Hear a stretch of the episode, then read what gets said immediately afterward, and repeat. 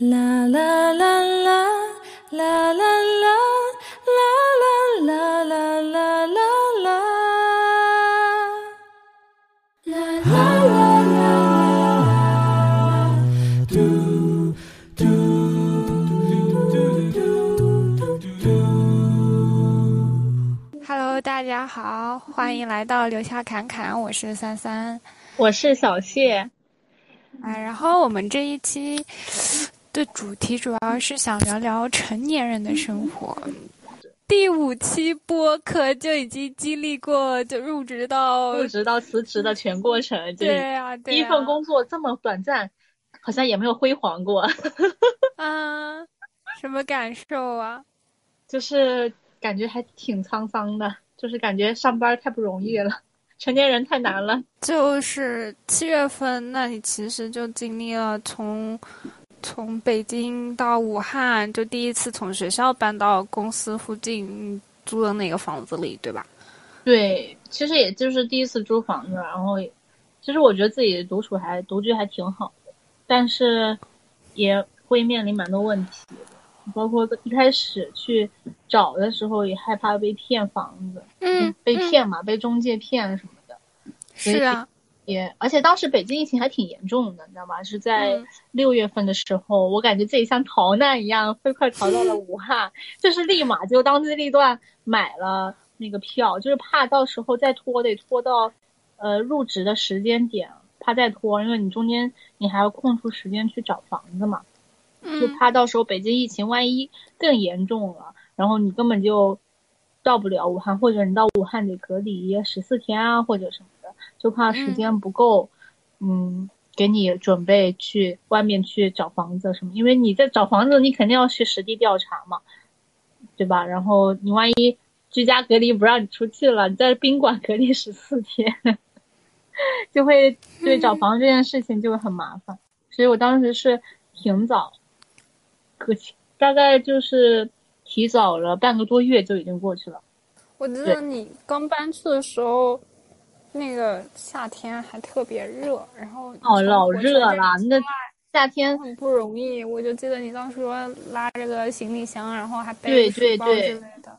因为我在武汉市真的是一基本上没有什么认识的人嘛，所以当时就真的是只能完全靠自己，而且从北京到武汉的那个时候心态还没有转变好，主要是呃一方面对学校还挺不舍的，就是因为学校里有挺多挺好的师兄师姐啊，然后舍友就有很多交的挺好的朋友，然后很仓促，就基本上两天之内就要那边完全断干净的那种，然后要马上投入到下一段新的这种旅程，所以就心态也其实也还没有完全转变过来。我是走的那一天，呃，我三个舍友都来送我了，就送我到校门口。那时候我们还在分校嘛，嗯，对，然后我就从就那条从宿舍到校门口那条很长的笔直的那种那条路，我们就骑着两辆电瓶车，然后他们帮我载着我的行李嘛，我就嗯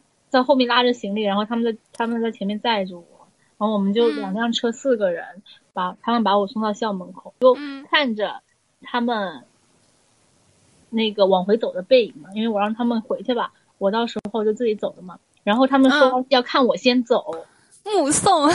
对，就是目送离开那种感觉的。然后我那感那时候就感觉非常的难受，我可能、嗯对，可能当时本科的时候也没有这种感觉，你知道吧？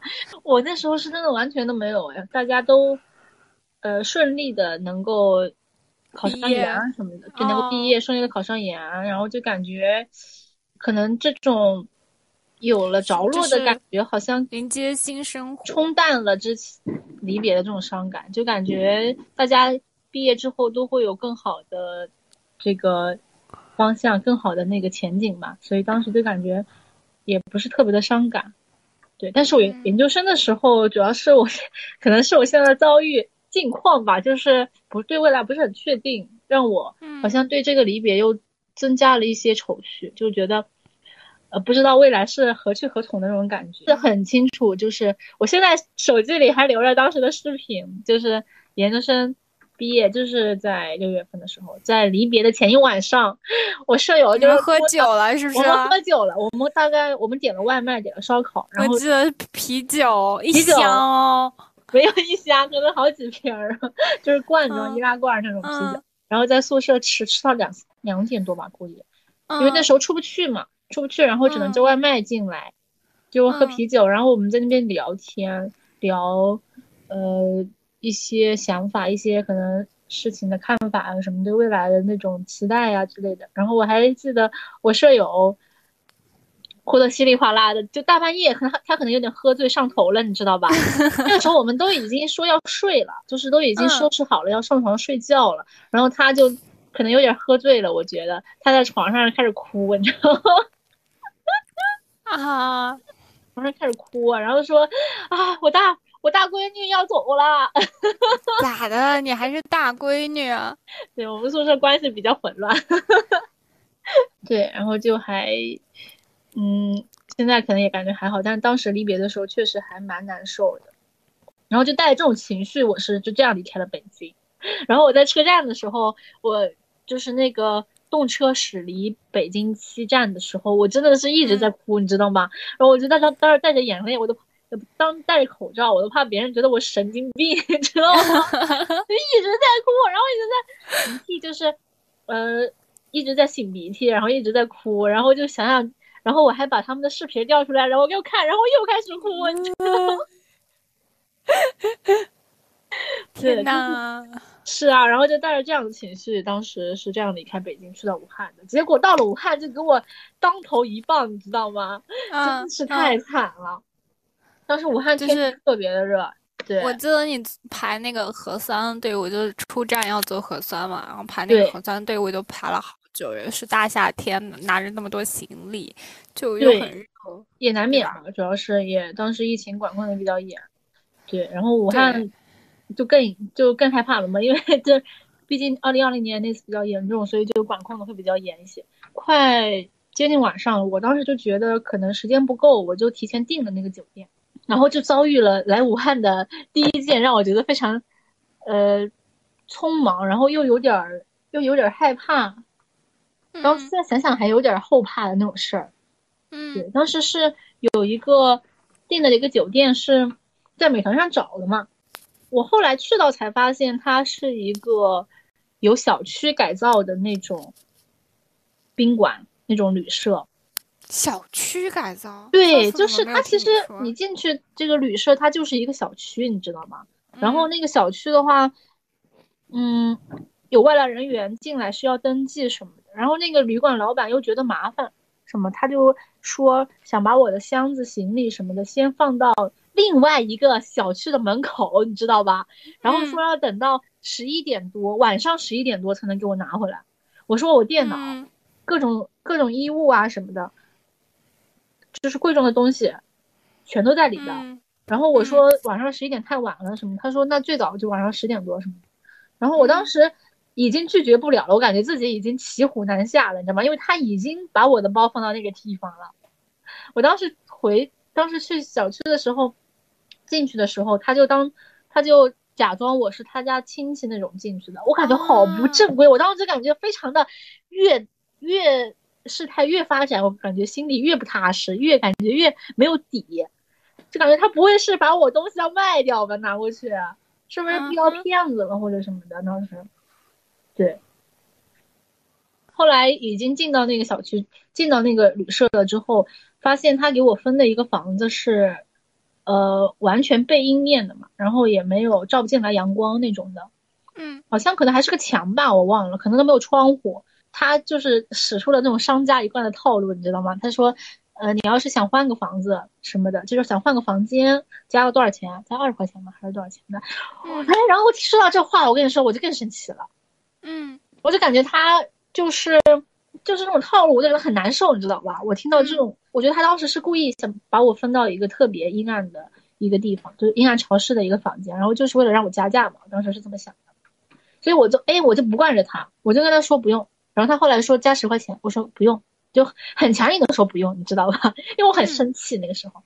后来他让我查验那个核酸码的时候，呃，行程码，行程码的时候，他看到我是从北京来的嘛，然后嗯当时北京疫情严重嘛，他当时看到就说北京来他没法接纳来来到就是从北京过来的旅客，然后我就更生气了，你知道吗？因为我说我在某团上特地跟就是客服跟那个旅社的客服联系过的，那个客服说是可以办理入住的。然后那时候我行李又很多，然后又是从呃车站他他去车站接我，然后接到这边来的。然后我这样的话，我可能又要走回去，你知道吧？我就感觉啊，好绝望！我当时就很生气，你知道吗？我当时就跟他吼，我说：“你明明我明明在某团上已经跟客服说就是确认过了，再三确认过是可以过来的。然后我说为什么我到这儿的地方你才跟我说不能过来？然后你还把我的行李啊什么的都放到另外一个地方了，而且我还要大夏天了，我还要顶着太阳再走回去，拖着我的行李。然后我就很生气，当时我当时都甚至想在某团上去举报他，这个我觉得他是挂羊头卖狗肉或者什么那种那种那种，你知道吧？你订房间的时候，他没有那个房间的，就是图片啊、概况啊，主要介绍。这还好看不，你其实看不出来它是小区房改造的，这没法看，因为它，呃，装装装扮装潢嘛，这种装潢其实都是跟宾馆没有什么差别的，你知道吧？嗯，对，所以我不知道他是在小区里边，看不出来他在小区里边，到了才发现是在小区里边。然后那个时候我没有办法，因为他马上让我去美团上退订嘛，他是打了电话给美团的客服，要把我这个订单给取消掉嘛，说不能容不能接纳从北京来的那个旅客。然后后来我们没有办法，我就只能出去嘛，就是去找我的行李，你知道吧？然后那一路上我是非常忐忑的，我真害怕我的行李不见了。他们没有，就是没有人看着你的行李？有谁看着我的行李？他就把那个行李放门口，放那个可能放在那个保卫室旁边还是什么的，根本没有人给他看着。啊、天呐，是的，所以我当时就很担心我的东西放那儿会不会被拿走，因为主要是有我电脑在里边，你知道，衣服什么的都可以，然后主要是有有我电脑和我的呃银行卡呀什么的在包里，嗯然后我就觉得很担心，然后我当时就一边他出去的时候也没有把我送出去，让我自己走出小区，嗯。我还一边开始导航，你知道吧，一边打着嗯伞，然后一边又很担心的，又很担心的想我的行李会不会丢掉，然后我就一边跟这个跟你们在吐槽，我当时就是在那个微信上还有很多有师兄师姐师姐们，主要是师姐们和我舍友，就说我落地了之后给他们回个信儿，找到旅馆安定下来之后给他们回个信儿，然后我当时就嗯也没说特别具体，我只是跟他们说那个旅馆我住不了了，然后嗯呃我就跟他们一边吐槽，然后一边去找我的行李。不过还好，我当时在那个小区门口，还是把我的行李给拿回来了。但是我那时候心里很生气，然后武汉又没有认识的人嘛，就还蛮无助的。我当时就觉得，会不会武汉所有的小、所有的旅社、所有的宾馆都不能接纳从北京来的这种旅客了？然后我就想，那我今晚上住哪儿？那我住大街上吧？那怎么办呢？是吧？然后我还想着是要不要直接买个票回北京得了，真的烦死了。这破工作我不要了。就是破罐子破摔得了，就直接回北京得了，烦死了，真的是。对我当时就，对太阳特别大嘛，我就拿着我的行李，我找了个阴凉的地儿，你知道吧？我就拿着我的行李箱，我就坐在我行李箱上，就是推着我行李箱坐在树荫底下，找了特地找了个阴凉的地方，我就开始在美团上一个一个找嗯那个旅馆，然后我打电话，直接打电话过去问问他们能不能收北京来的客户。我就我还特地强调了，我说我不是高风险的，我是低风险去的。嗯，后来终于有一个旅社说可以，但是可能离呃这还有一段路嘛，然后我就后来打车过去了。但是我当时真的还挺难受、挺委屈的，就是觉得没有碰到过这种。受欺负了是不是？对对对对，就是离开校园的第一课就是教你做人。我真的是教我做人。当时就想赶紧定下来，毕毕竟就是一天都在奔波当中，真的是一天在奔波，然后第二天就马上联系了中介，其实就去看房子了嘛。嗯，嗯嗯然后其实我那件这件事情，当时当课并没有，并没有就是跟师兄师姐们、跟师姐们还有跟我舍友说这件事情，因为当时我的？我的想法就是赶紧把这事给解决了。嗯对，然后解决完之后，我可能又已经住的已已经住进宾馆之后，然后我才跟他们有说这件事情什么的。就有人问我说：“哎，你会你会就是以一种什么玩笑话的形式去说这种就？一两句话就是带过去了。我就是说啊，之嗯前那个旅社住不了，然后就退宿了，然后我就嗯找了个新的旅社什么的，就这样，就一两句话其实就带过去了。但是当时那个情况，嗯，其实还挺难受的，但是但是也没有怎么特别详细的跟他们说这件事情。嗯，太不容易了。对，反正当时就还出社会的第一课，然后行李特别多，两天嗯，这两天又对，从武汉又回来嘛，要要搬回浙江，然后又开始搬家，真的是太难受了，你知道吗？这 次有什么长进吗？感觉这次还行啊。这次特别匆忙，因为武汉这边疫情又很严重，你知道吧？对啊，就每次好像都是疫情赶在你屁股屁股后面追你。极限逃亡，每次都是极限逃亡，是的，真的太好笑了。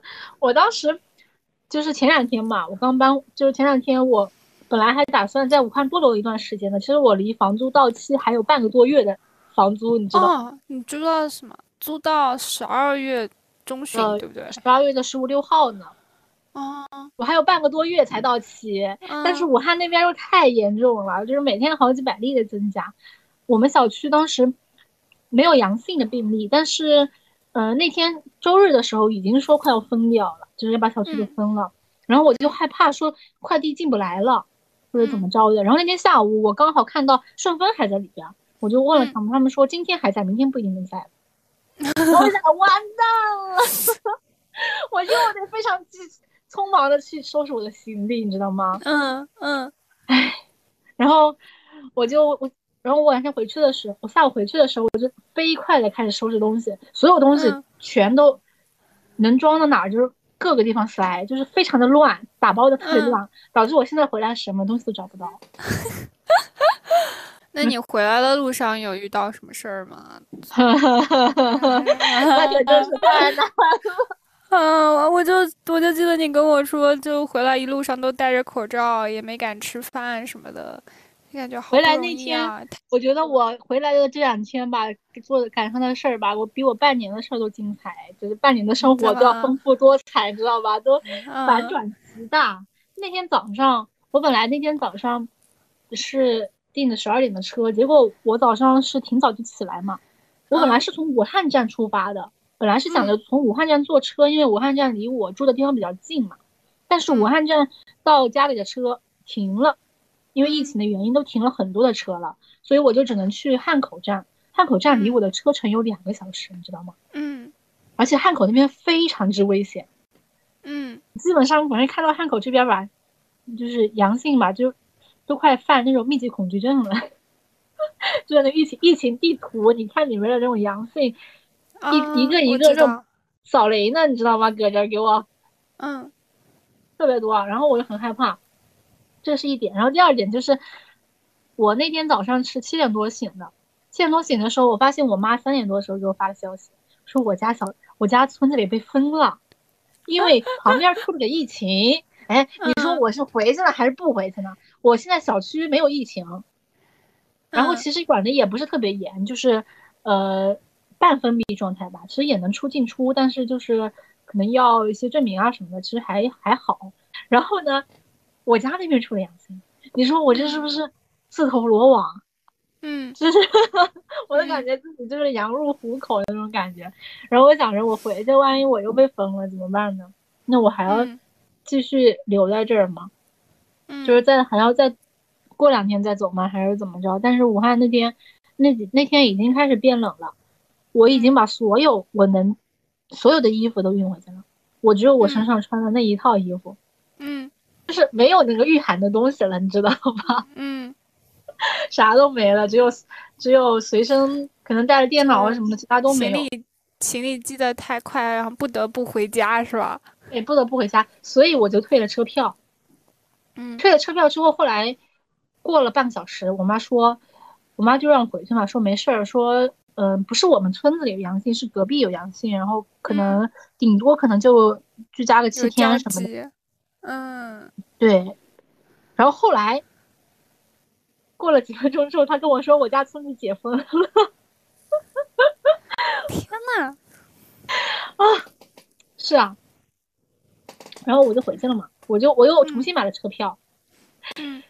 然后我在车上我就觉得自己被感染的风险比较大嘛所以我是提前吃了提前买了面包我是早饭一顿早饭吃了午饭和早饭的量吃的特别的撑虽然嗯买了水，但是我水一口都没喝在车上。我在车上是戴着双层的口罩，嗯，然后也不敢乱走动，也不敢上厕所，也不敢吃，也不敢喝，就是天天就坐位置上坐坐了七八个小时的车。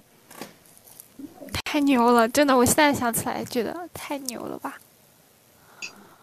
我好像每次死还饿死，真的饿死，我基本上可能到上车一点多就已经饿的不行了，后来我就已经饿的没有感觉了，我就已经饿的没有感觉了，你知道吧？嗯到后面我本来还想着让我妈妈给我做，就是提早跟她说，我说我回去之后我可能会饿死，能不能提早给我做点饭啊？然后妈妈说不行，我妈妈，我妈妈一开始早上还说的好好的啊，可以，你们我早点给你做饭，做多一点什么的。后来到下午的时候，她就说我出去了。为陪她出去，出去参加我伯母的那个葬礼了。啊？对，中间还穿插了这个事情。是的，所以我就感觉非常的 drama。回来的时候，浙江的政策就是三天三检嘛，就是落地之后还要做个三天三检。我都已经撑到第二天了，嗯，然后第二天的下午，刘调给我打了五个电话，我都没接着。后来第六个我终于接着了，他说我密接了。啊！我真的快烦死了！我跟你说，我本来在前一天我就可以解放了，然后他跟我说我密接了，打了五六五六个电话，说你从接到现在这个电话开始，你就不要外出，就在家里待着。说等会儿会有人上门，就是也没说上门干嘛，只是说会有人上门。然后我就嗯非常慌张，因为我没有经历过这个密接这个事情，我就想着他会不会很快就到了。我非常匆忙的收拾了行李，大概就花了十再一次是吧？又一次收拾了行李，我行李的还没热乎呢。我跟你说，放家里还没热乎呢，马上就开始收拾了。嗯 然后家里家里那个天气又不好，这两天天天下雨嘛，嗯浙江这边对吧？天下雨，衣服所有都洗掉了，嗯，救命啊！真的是救了个大命，你知道吗？然后我我就只能穿，又穿着只能穿着我现在身上的这一套去，就是可能里面的衣服还要紧，但是外面的衣服都洗掉了，我就嗯只有身上这一件羽绒服能穿的了，又特别冷，特别冷，浙江也特别冷嘛，这样子。嗯这两天也降温嘛，主要是。然后我就一直等等到了，等了四个小时，四五个小时。后来我发现是流调那边不知道要把我归属到哪个区，一直在推来推推来推去，你知道把那个信息。然后后来估计是酒店隔离的满了吧，反正又通知我居家隔离了，真的是九曲十八弯呀，就是嗯，九曲回家之波折。真的太波折了，真的好难受啊。然后现在就是居家隔离，你知道吧？每天被捅鼻，每天醒来第一件事就是什么时候上门。对，每天都在想着他什么时候能上门，好像只有他捅了鼻子，我这一天才算真正开始了。天呐，所以我今天是从下午才开始的，因为他下午才过来。我想知道，就是你密接了之后，你爸妈会产生那种恐慌的心理吗？就说害怕你野阳了之类的。还好吧，我爸主要是我爸他要要干事儿嘛，要要要在厂里还有事儿要干，所以他就他主观上是没法密接的，因为他密接他会他有好多事儿都干不了。嗯，嗯，对，可能要发货呀什么的，就很多事都干不了，所以他就没回来。那天晚上就你知道吧，他不敢回来。我与女儿不能相见。对，但是我妈回来了，我妈说没嗯事儿，她她关不关的无所谓，因为她没有什么事儿是非干不可的，所以她就在家里。她现在和我就在家里。共你漫遊天邊，共你漫遊海角，共你雙手牽手，一起渡過白頭。就是经历了从北京到武汉，又从武汉到浙江的两次搬家之后，我再也不想搬家了。我好想买一个房子。然后成年人的感悟就是我想要有一套我自己的房子真。的想要有一套我自己的房子，这样的话，我想买什么就买什么。然后呢，我也不用搬家，太好了，真的是。你这不不叫做想要自己的房子，这叫做什么？我想要有一个储物间，哆啦 A 梦的那个就是属于我自己的一个地方，就是可以不用再搬来搬去。对，真的租房真的太降低幸福感了。你知道，在租房的时候，你有很多东西可能想买的，比如说我很想买买空气炸锅，然后有可能很想买烤箱啊什么的，不敢买，什么都不敢买，就怕呃自己搬家什么的很麻烦，所以都不敢买。嗯主要就是那种不确定性，你也不知道下一次什么时候搬家，就很怕短暂时间内又突然要搬家，然后你要重是的新去布是的置是的这一切。我的基本上，我感觉我今年给快递贡献了不少那个支出吧。马上就是能成为年度 VIP 了。如果快递有个年度 VIP 的话，我肯定会买一个。笑死！真的是，全都贡献给快递。对人家还说啊，快递公司我这一年没挣啥钱，都怪疫情，现在很多东西都发不了。是呢，没事，多来我这个几次，他们就他们也还好。呃，在武汉的时候，你是一个人一间房，但是你同时还有几个室友，他们跟你一起住，对吧？对对对，是的。就是这是一种什么感觉？孤独但又有朋友嘛？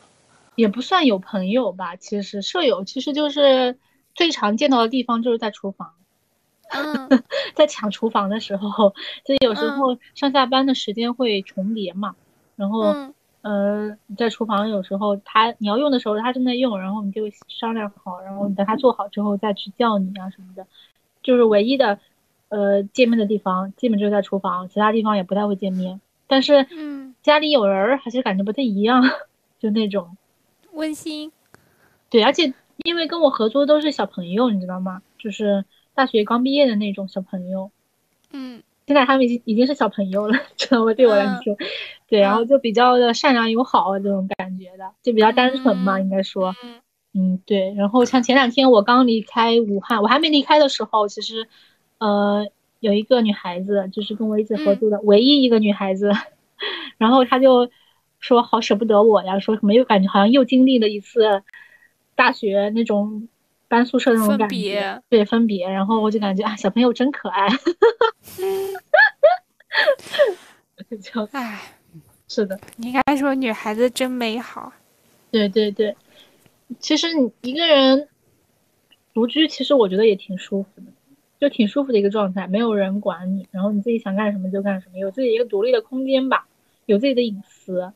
只是回家之后，当然回家有回家的好吧，但是回家之后，因为要跟父母一起住嘛，所以就，嗯，可能你的隐私空间会就比较少吧，就那种。嗯，所以所以觉得就是最理想的状态就是那种，嗯、父母跟你住的不远，但是你有自己独立的房子，就是你对有独立的生活空间是。的，重点是你有独立的房子。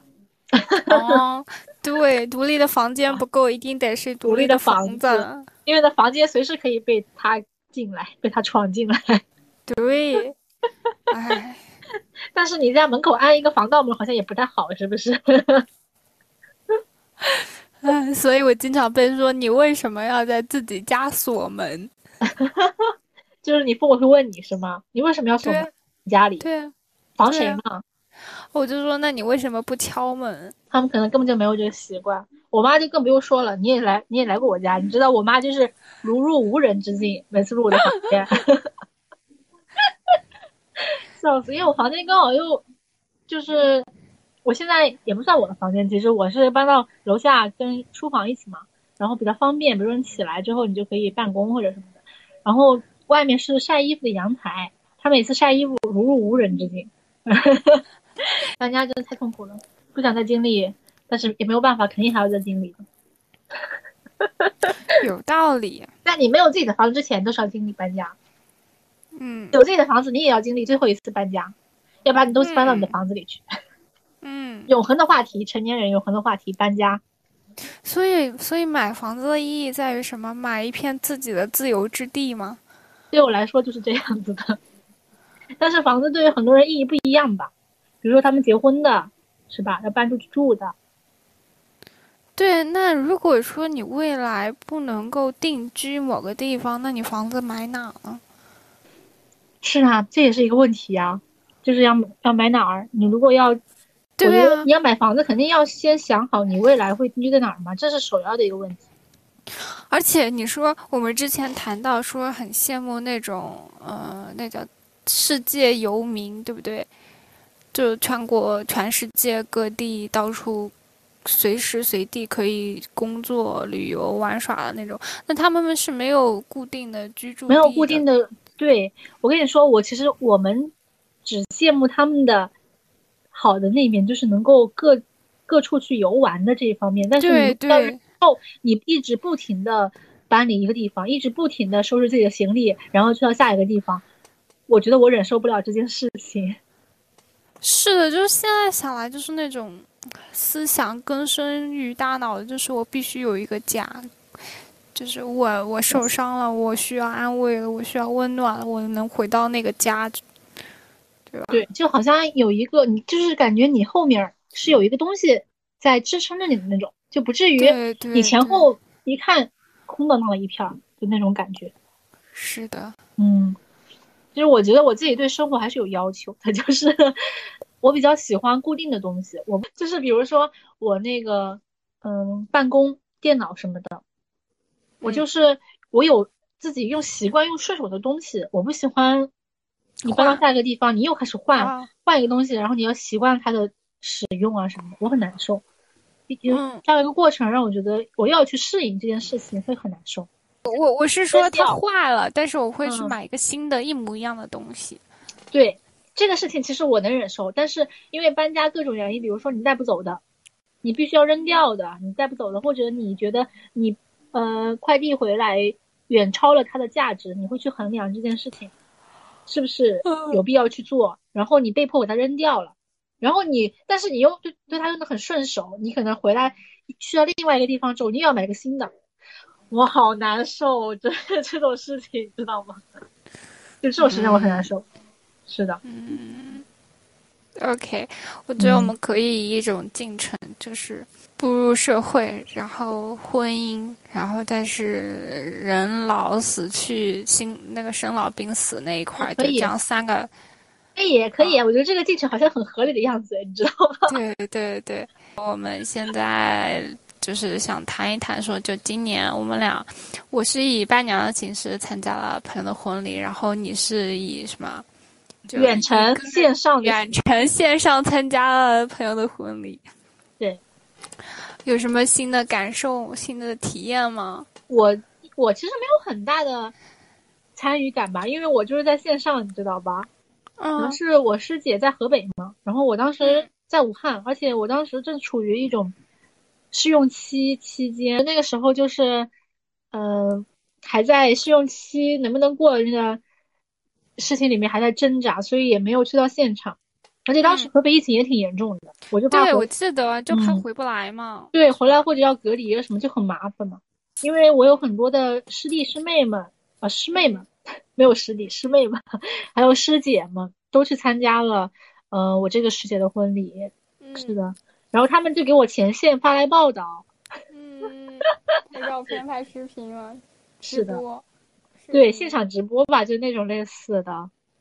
我其实也就是随了个份子嘛。其实我是，这是我第一次随份子，就是以个人的名义随份子。是的，对，就是还挺奇妙的吧。主要是我想想，我以前小时候参加别人的婚礼啊，都是我妈带着我去的，嗯就是我就跟着我妈后面。你知道我这个人吧，嘴巴又不甜，就是嗯我不太喜欢叫人，就是那种我妈每次逮着别人，比如说啊叫他谁谁谁，叫这个阿姨或者叫他什么什么，然后在这个嗯叔叔又叫什么，然后我就嗯还挺不喜欢这种社交这种场景的。反正我就跟着我妈，我妈让我说啥我就说啥，就那种的。嗯哼哼，我就是对然后来蹭饭吃。对，就是来蹭饭的，就是跟我妈，而且我都跟我妈坐坐一桌，你知道吗？嗯嗯然后我妈就会照顾我吃饭什么的时候，我就感觉自己是长大的孩子，就一直都是感觉。然后现在第一次自己要脱离我妈的那种，还就是教导，就是也不是教导吧，就是怎么说呢？要脱离我妈那种掌控啊，也不是掌控，这也不是掌控，脱离我妈的引导，脱离我妈的引导，就自己要，嗯。嗯、你要想什么时候随这个份子钱，然后随多少钱比较合适，就那种。嗯。是要想这件事情，然后自己去规划这个事情，就还嗯。不一样的感受。第一次吧，反正是。就是呢，所有的主导都是自己的。对对对，我知道你参加挺多婚礼的是吗？还是就参加了一场？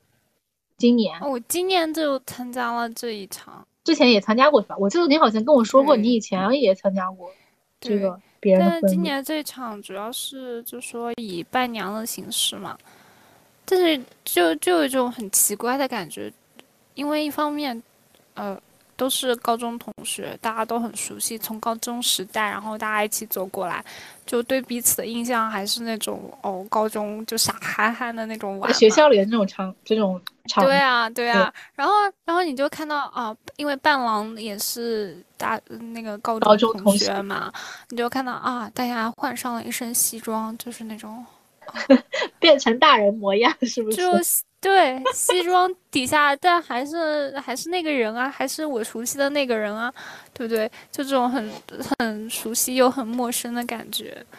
然后另一方面，我又觉得就像是一种嗯成人版的过家家。没有感觉没挺有啊，割裂的嘛，就那种时空的割裂感嘛，就是感觉本明明不是不是割裂，是一种怎么说恍惚，你知道吗？啊我好像没有很切身的在体会那种，就是把自己完全的放入进那个场景，而是一种第三视角在看那种场景，上帝视角在看那个场景。好像自己的灵魂已经脱离了当时的场景，对对对对，就好像我在操纵着一个木偶，那个木偶代表着我嗯在参加这场婚礼，但是实际上的我好像不属于那个世界一样。嗯嗯，就这种嗯感不属于那个时空，对，然后就就就就感觉一瞬间好像从高中就是学生，然后转变成哦，他们都已经结婚了，结婚了大家已经是成人，都结嗯。婚了，就这种感觉，嗯，让我意识到，就可能我好像有点难受吗？感觉。不是难受，是找不到自己应该在哪里，你就不知道自己要在哪个位置，是吧？就应该说，我现在不是小孩子，我不是学生了，我我是现在我好像又已经步入社会了，嗯嗯嗯，对，但是我的心里好像还没有接受，你已经成为大人这件事情了。对对对对对对，反正我为什么？嗯说到这个事儿，说到就是其实我身边也有高中同学都已经结婚生孩子了，就是啊，他应该算是最早，就是我们那一批高中同学最早有孩子的，你知道吧？我当时都震惊了，我看到他朋友圈，我整个人就是什么，我们我们都要到生孩子这个地步了吗？已经，嗯而且他是男生嘛，就是结婚算已经很早了吧？就生孩子这件事情，就是已经是我这个圈子里最早的了，没有那么早，二十三四、二十四岁就有孩子，就是毕业就结婚生孩子了，估计是的，可能大学毕业就已经结婚了嘛，然后过了一两年就孩子都有了，啊，我就嗯感觉，啊，我现在已经到了就生孩子的年纪了，是吗？就是这种情况，嗯，对。然后他我也是不能接受，你知道吗？真的我也不不能接接受，我真的不能接受。他现在就还经常在朋友圈晒娃，我，然后我就尽量不去看他这个朋友圈，因为我觉得每次他跳出来，就好像在说，就是我这个年纪，就是好像就提醒我我已经到这个年纪了，就是那种情况。嗯，对我也是，就是就是他们在跟我说明我已经是可以可以干什么了。嗯，你看看大家都在干什么，你不久的未来你也需要去做这些事情。但是我们就是不想干这个事儿，所以就不想让对对对我们，老好像扎一刀在心上，看到就难受，就东西是的，杵在那儿似的，有啥东西感觉对，哎是的，扎心。扎心，笑死我！真的不想长大。我小时候你知道吗？就是嗯不久的未来，你就要被人叫叫剩女，叫老女人，三十岁了你还没结婚，你就要有这个遭遇。你知道我在我们家这边其实是说虚岁的嘛，就是会比周岁大一岁那种。嗯，就虚岁基本上就是你刚生下来就是一岁，而不是说我知道，我知道，我已经已经已经快二十六了。是的，我妈就 今天晚上吃饭的时候跟我说，你快二十六了，过了年就六了。我也是，我说我是二十五，我不是二十六。对呀，然后我们的算法不就是哦，我还没到生日，那我照样还是二十四，是不是？对，我应该说我才二十四岁半呢。对呀。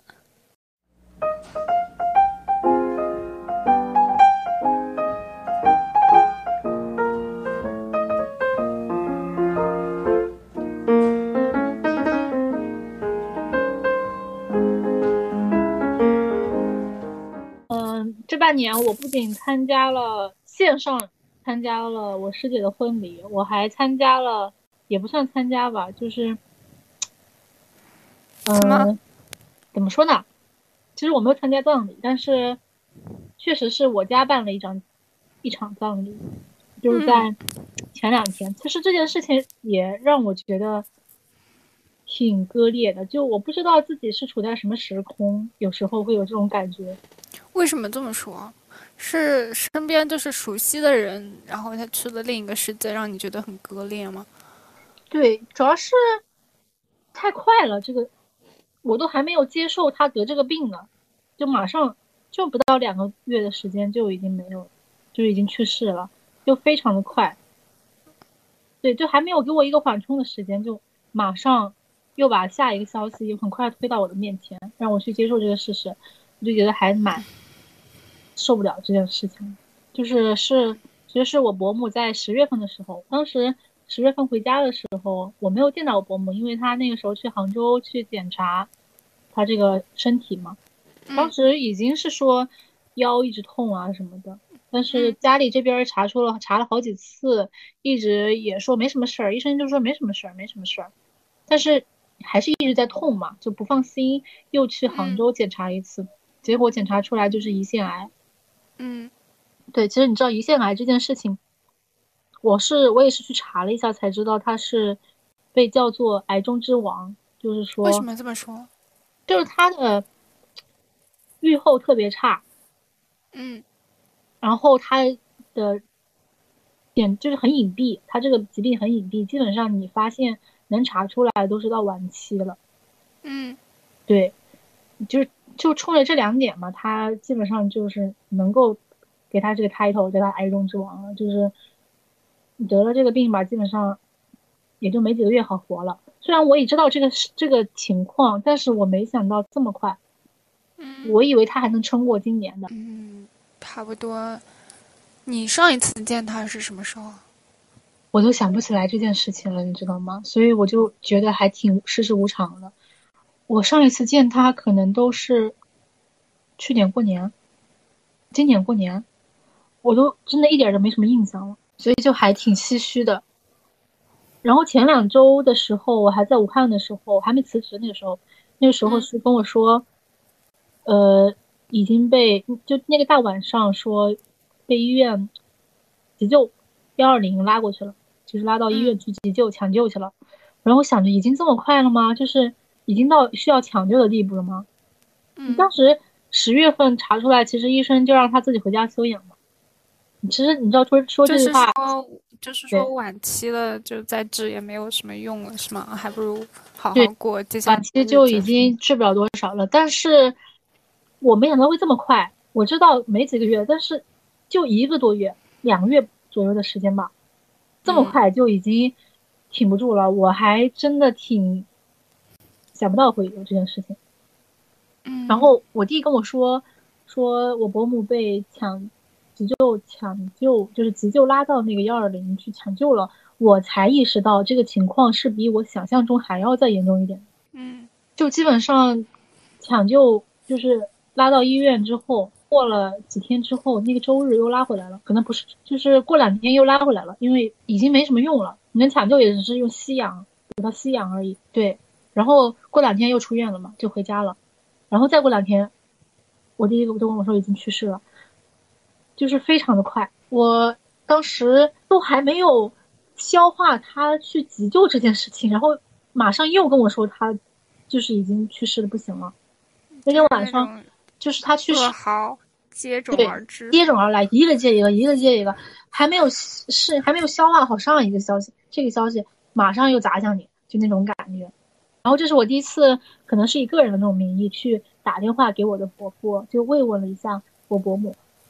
嗯，我妈当时还，呃，她怕我不会说话嘛，就嗯提前给我，呃，让我就是有一些话嘱咐我，让我怎么说怎么说，对措辞，教我是怎么说这个话。那其实你知道，语言就是很无力，在那个情况下已经是显得非常苍白无力那种状态。因为我伯母那个时候她的病情已经是癌细胞已经入侵到了神经系统了，就每天都很痛，嗯神经每天就是很痛，然后也没有药能治了。基本上医生能干的事儿就是一个给他打营养针，因为他东西吃不进去了，没法嗯获取营养；第二个止痛，第三个吸氧，嗯，就就是维持生命就是维持基本。的生命体征，就没有别的说治疗啊这种的这种措施了。对，然后我当时给我伯父打电话，我妈还教我说让我伯母啊多休息，多吃点好吃的啊什么的。嗯，但是其实这话已经没有用了，我也不知道我应该怎么去跟我伯父说，因为他那个时候我听我伯父说话也挺沉重的，就他当时嗯怎么说呢？怎么去描述那个场景？我是从语音里面听到他的这个声音，听起来挺冷静的，但是我，但是其实能感受到他的语气里面还是挺悲痛的那种情，那种，就是又又隐含着一些绝望那种感觉，就是知道已经没得治了，他可能自己也在消化这个事实，你知道吧？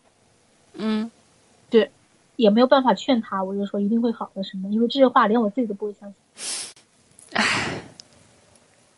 对，所以那个时候我也不知道跟他说些什么，他就只能跟我描述事实，就是跟我描述现在医生是怎么治疗的，然后医生怎么说的这件事情，我就只能劝他，就是嗯放开，就是想开一些，然后劝他也要早预防这些癌症的这种事情，去做个靶标筛查呀，早期的癌症靶标筛查什么的。但是其他的话我也说不出口了，嗯，就是已经很无奈是吗？对很无奈，那个时候还挺无奈的。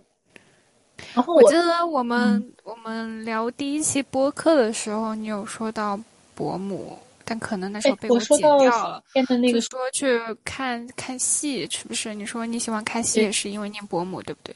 我伯母她是一个戏迷啊，基本上，她是一个戏迷，就是很喜欢，因为我们浙江这边有粤剧嘛，对吧？嗯，就是她是很喜欢粤剧，她每次村子里大集演出这些越剧的时候，他都是每次都要去看的。然后家里也收藏了好多的 CD 这种碟片，以前呢暴露年龄了，不好意思，以前都是用 CD 嘛，去 CD player 这种播放器去放这个影片的，然后他就在家里就是每次都会放这种东西，所以我小时候也挺喜欢看戏的，是因为我小时候有一段时间是我伯母带大的，嗯。嗯，所以我听到这些消息的时候，我当时脑子里就跟放片儿似的，就真的跟放片儿似的。我就想起了我小时候，嗯、我伯母带我去看庙戏嘛，然后那个时候那个长凳你知道吗？需要占位置，嗯对，然后他就会提前给我占好位儿什么的。有时候我看戏，有时候那个戏放到挺晚了，可能十一二点了，我那个时候已经在凳子上都睡着了，有时候就直接躺在凳子上、长凳上这样睡着了。然后他就会把我叫醒，要给我带回去。嗯，我以前我爸妈就是在外面，我妈以前是开店的，就是开理发店什么的。我爸爸也是天天就是在外边干活什么的，所以就我小时候就寄寄养在我的伯母家。然后有时候睡着了，我我爸妈回来之后，我们两家其实是阳台是通的，就是通过二楼的这个阳台能把我送到我家二楼啊，那个地方。对，然就是后他把睡着的你抱回家是吧？对他就会把我喊醒，然后把我从那个阳台上又抱回去，抱到我的房间啊什么的。其实印象好像就我小时候的，我对我伯母的印象可能就是停留在这个时期了，就基本上再长大一些就上学、寄宿，包括后来读大学离开了家里边，现在就又读研究生，离得更远了，好像连一年的对，连一年聚一次都已经是一种奢望了，基本上你就想不起来你是不是一年都聚了一次。嗯，比如说暑假回去。嗯，我们家有一个那个八月半嘛，就是八月中旬，基本上那个时间嘛，对，会祭祖啊什么的一起，或者正月十五前后啊，嗯，那种也会两家一起祭祖。我基本上就是去吃嘛，吃完之后就回家，然后每次吃完就是因为我们都是去他们家吃的，去我伯，去我伯父伯母家吃的。每次吃完，我就我就会和我弟开着电瓶车就走了嘛。然后其实每次他。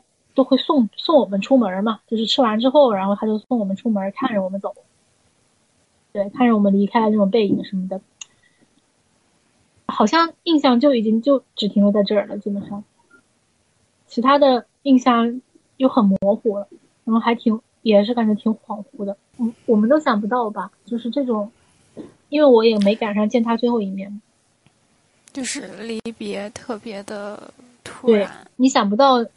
你的最后一面是什么？你也想不到，你和他就是你想不到你和他见的最后一面是什么？是什么时候？什么地点？你在干什么？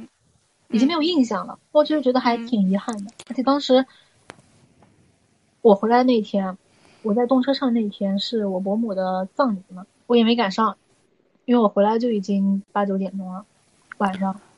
然后我记得你还跟我说说，就是因为疫情，你爸当时是不是被隔离在家？然后爸妈都不能去送他最后一程。当时是上午的时候被封在家，然后下午的时候，当时已经是已经解封了嘛，解封了他们才去的那边，所以其实也没赶上上山这一步，也没赶上去火那个殡仪馆火葬的这一步。疫情真的还阻隔了蛮多东西的。前两我昨天前天吧，我前天是我们家这边有个风俗，就是上就是嗯葬礼之后的。第三天，二三天，对对对对对，就那种，我也不知道该怎么说，这种反正是有习习俗，有那种风俗，反正是当时第三天的时候，要再去山上祭拜他，要就是再聚一聚，然后去山上祭拜他。他他那个时候那个家里面灵堂还在，就是烧了那种纸钱啊什么的，你知道吧？然后我就去我就去祭拜了他俩，祭拜了祭拜了一下，基本上。我看着他的那个照片嘛，那个遗照就是挂在中间，然后有那种黑色的那种布鞋，你知道吧？我那时候看着很难受，就是好像还活着一样，但是却已经不在了，就那种感觉的。嗯，就是你知道，我想到就是我外公去世的时候，他也是因为。嗯，生病去世的嘛。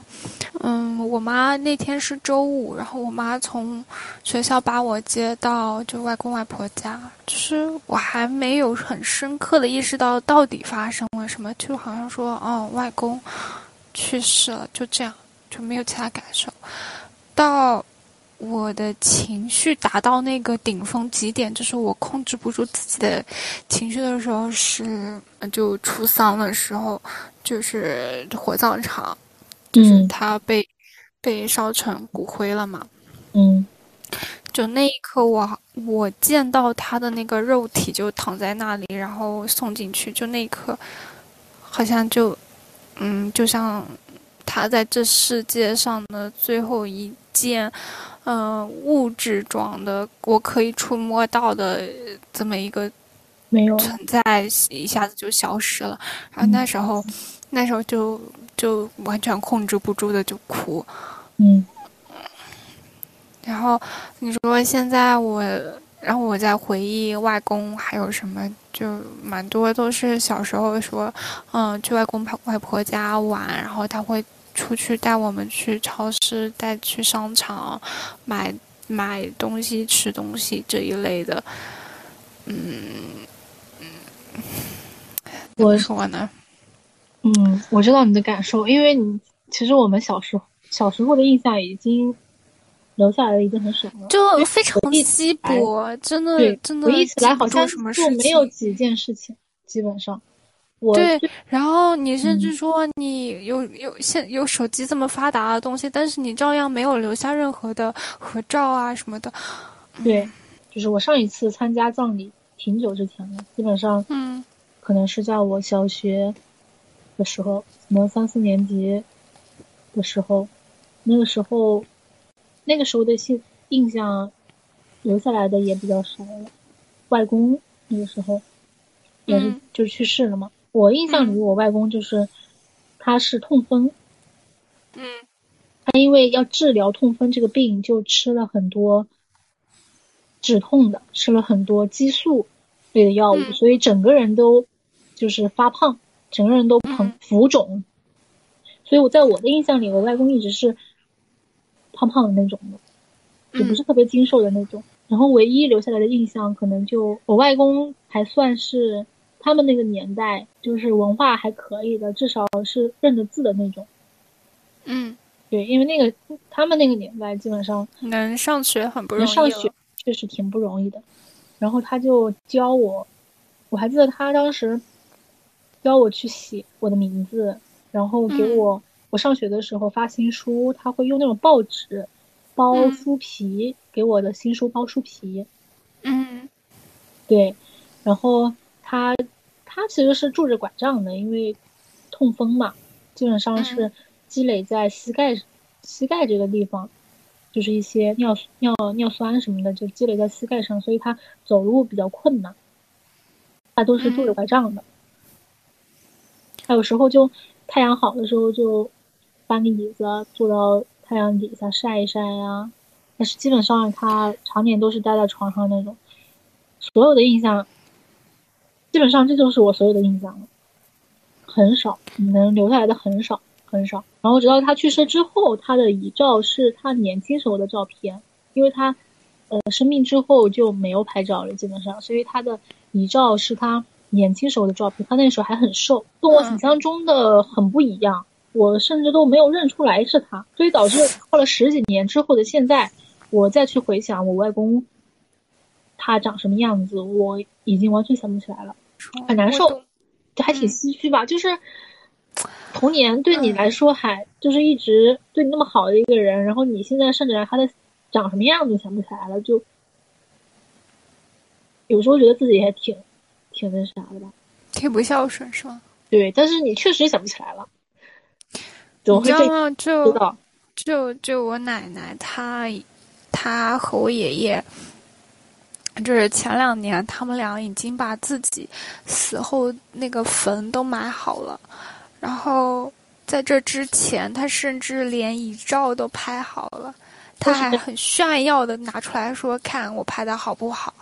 然后在早些年吧，就是他在我初中还高中的时候，就那时候已经开始白头发了嘛，但是就是爱漂亮嘛，他经常会去把它染黑。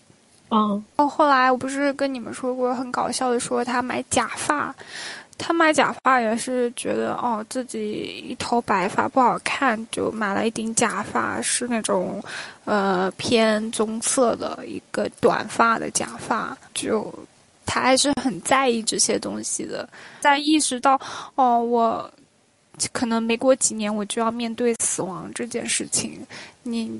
所以我提早为自己做好所有的准备，那你们都不用烦恼这些东西。其实我伯母也就才六十八吧，我是才知道，我是这两天才知道他已经这么大了。我一直以为他是可能那他跟我奶奶差不多年纪，嗯，我一直以为他是六十出头，因为我我伯父跟我爸爸差的蛮大的年纪，差了十几岁吧，嗯可能。我是跟我爸聊了之后才知道他已经这么大了。我爸说他都已经五十八了，就更别说我伯母你你你爸都五十八了是吗？好像是，因为我就感觉我好像完全停滞了一样，这个时间怎么就突然从就他们好像突然老了，是不是？从印象里的四十多，一下子变成五十八，快六十了。是啊，这是啊，十几二十年的时间去哪儿了？怎么这么快就没了？就过去了。你都长那么大了，哎，这个话题真的好沉重啊！但是死亡是逃不开的。哎，对啊，然后就是说，我现在就很怕他们生病。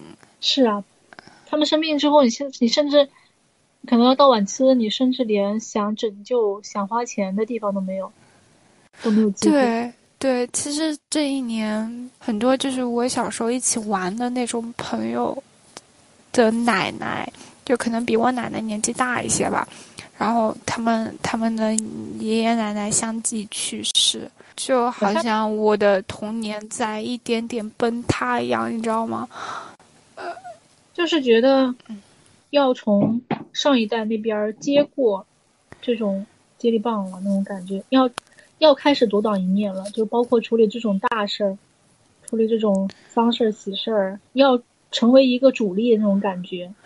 对对，然后像我童年，就是我参加我外公时候那种葬礼，对我只是吃个饭的事儿，其他或者就是关。对你不用去操心，比如说葬礼请什么人啊，你一些当地的习俗是什么，你要安排妥当。然后呢，你葬礼应该几点出发，几点去火葬场，几点从火葬场回来，几点上山。安顿好，你还要提前去购买墓地呀什么的，就是各种事儿你得协商好，而不是像现在这样，你好像要成为考虑这些事情的人了。就是这种接力棒已经从他们那一代开始慢慢的传给我们这一代了，会有这种感觉。我弟当时，我记得我弟我在车上的时候，那天不是我伯母的葬礼嘛，我弟给我拍了，嗯，照片，就在殡仪馆。出来的那个照片，我就看到我，嗯，堂姐，就是因为我伯母就我堂姐一个孩子，就看到我堂姐她的背影嘛，就是以曾几何时，这种就是扛着那个遗照走在前面的人，已经变成我们了，我们这一代的人了，就是那种感觉。你这让我想到就。十月份的时候，不是我那太奶奶她就是去世，然后就是说阴寿那个一百一百年嘛，这这怎么讲？叫做作为阴寿，然后是的，一百周岁了。我我想起这件事情了，就有一个环节是。呃，那种道士他们需要念一个什么东西，然后，呃，所有的亲属就需要手上拿着香在那边拜，然后其中有一个人需要作为代表，是需要跪在地上拜的。嗯，本来就是这一份任务是应该我奶奶来跪的，但是人老了嘛，膝盖不好，什么腿脚不方便什么的，她就没跪。然后接着就应该是我妈来跪，我妈。也是就觉得身跪可能身体不好，然后就变成我来跪。对，因为真的跪蛮久的，跪了半个小时还是一个小时来着。而且它的跪的过程中是你一直要插香，然后拜下去的。嗯，就一直在走动啊，一直起来又蹲，起来又跪下，起来不不不不不是膝盖跪在地上的。然后你上身伏地伏下去，这样的拜，对。然后你手上还拿着香是要插的，它一共要插插插多少来着？一个洞插五根，然后要插十几个洞，就是有各种的习俗要遵守。对对是，然后我就那一刻就意识到啊，我好像我妈妈这一辈的人的身体好像也没有这么利索了。嗯。就连他们都在步入一个退化。对，其实我伯母这个事儿，为什么我就是对我冲击还挺大的？是因为她是我们这一辈，就是我父母这一辈第一个呃去世的，就是我没想到会，就是以前去世的可能都是爷爷奶奶这一辈的，对吧？然后现在我才意识到啊，原来父母这一辈也在慢慢的消退了，就是。也在慢慢的开始开始开始退出历史舞台了，退出我们的人他们的人生的舞台了。去年就是我妈她的，呃哥哥一个哥哥的媳呃老婆吧，我我要叫舅妈，然后她也是因为患癌症，然后做化疗，化疗的话就是头发都剃光，嗯。我也不知道是剃光了还是全部脱落，可能是应该是可能是脱落的估计。对，整个人就很精瘦，就是大医院已经把他退回来了，然后他就在我们旁边这个社区医院就挂那种营养液还是什么的，就维持生命。就是他手臂上已经都是针孔，然后整个人就是他健康的时候，整个人是那种稍微有一点点肉肉，然后很健康的那种。面色红润的状态，但是当时在医院里，他的意识已经不清楚了。他在病床上，就是自己不受控的想去拔掉那个针。对我来说，那个画面还很残忍，真的，真的很残忍。所以这件事情其实也在告诉我们，我们要可能慢慢的，他们在我们和死神之间建立的那堵人墙，慢慢的要就好像。就好像他们是一个桥梁，通过他们的、他们的这些死亡，让我们意识到，哦，就是让我们去建立一个对死亡的认知吧。对，就主要是他们全都是一种生病，然后一种非常痛苦的方式死去，就让我对死亡这件事情产生了一种恐惧吗？畏惧，对。嗯，因为我也很害怕自己遭受那种痛苦，然后整个身体不再受我控制，就好像失去了自尊，失去了失去了作为一个人的那种尊严。嗯，我知道，我我的我的吃喝拉撒睡都是受需要别人照顾的。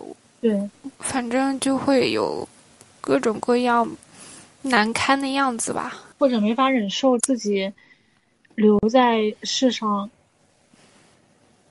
的最后的一段时间是以这样痛苦的方式度过的。我外公去世前，他是在医院里的嘛，然后那时候也是他整个人就非常的精瘦，就是也是像你伯母这种就很痛，然后止痛药已经不管用了，就看着他。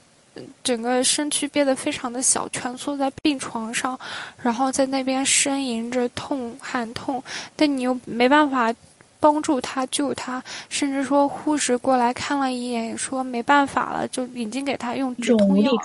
嗯，对，就是这种无力感就会，真的就是不忍直视，你不忍心去看自己曾经替自己挡着挡着这些。嗯，撑着这片天地的这么一个长辈，然后他变成现在这副模样，嗯，唉，是呢。